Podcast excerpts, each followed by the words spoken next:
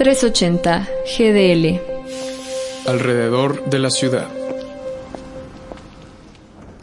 En nuestra ciudad y nuestro estado enfrentamos una crisis de seguridad nunca antes vista con la palabra fosas al centro del desastre, con madres que no saben dónde están sus hijos y un estado ausente y rebasado.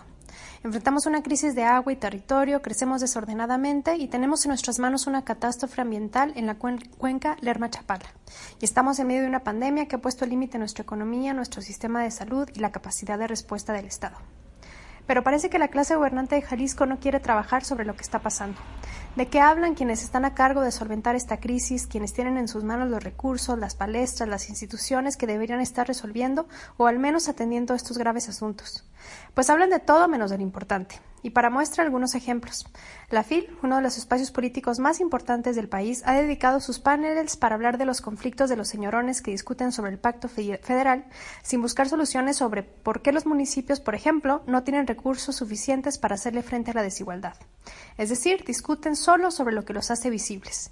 Ni una mesa en la FIL para hablar sobre la pandemia, lo que perdieron las familias, lo que vivieron miles de estudiantes y profesores frente a la ansiedad de no verse y transitar un modelo educativo que absorbieron los hogares ni una sola mesa dedicada para hacer un balance del país y los municipios y su responsabilidad frente a la crisis sanitaria.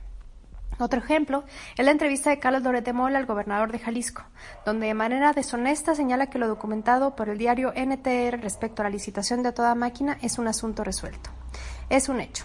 Las prioridades de la clase gobernante en Jalisco están extraviadas, pero me queda claro que otra política sí es deseable, urgente y posible. Necesitamos liderazgos políticos que pongan al centro lo común.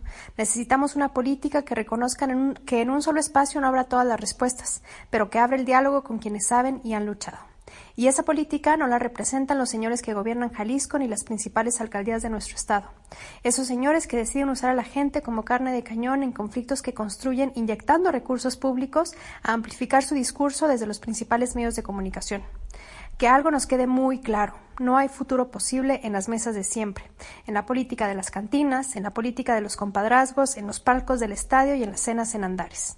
La política la tenemos que sacar de sus lugares y llevarla a los espacios cotidianos, a los espacios donde están las personas.